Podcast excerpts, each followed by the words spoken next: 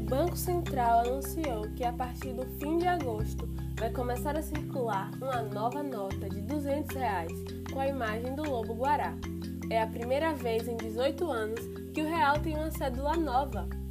Eu sou Liz Ábila, aluna do terceiro ano do ensino médio, turma F, itinerário de Ciências Exatas, e vou falar sobre o lançamento da nova cédula. Essa divulgação gerou uma comoção gigante que vai desde os memes até o medo da inflação.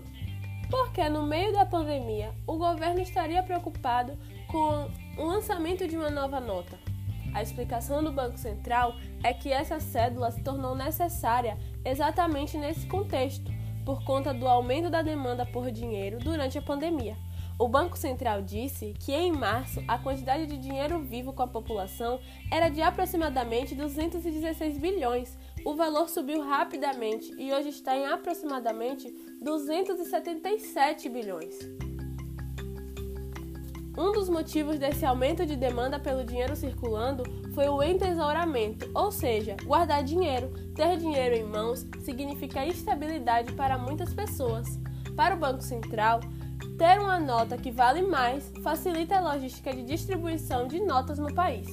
Um problema seria a questão do troco, já que troco já é um problema para os comerciantes antes mesmo do lançamento dessa cédula de valor tão alto.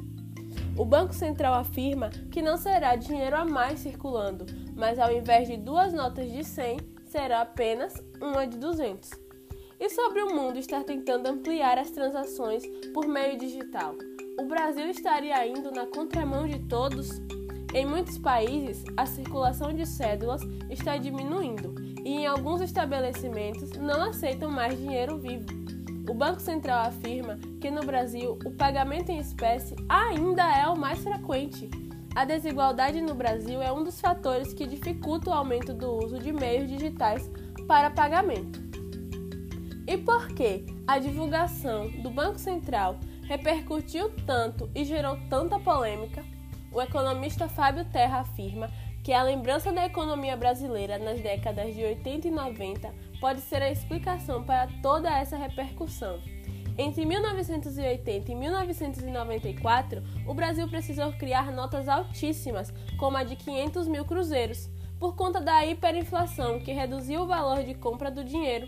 Fábio Terra disse que essa nova nota de alto valor pode trazer à lembrança da população o susto de que a moeda estaria perdendo valor, mas nós estamos distantes disso.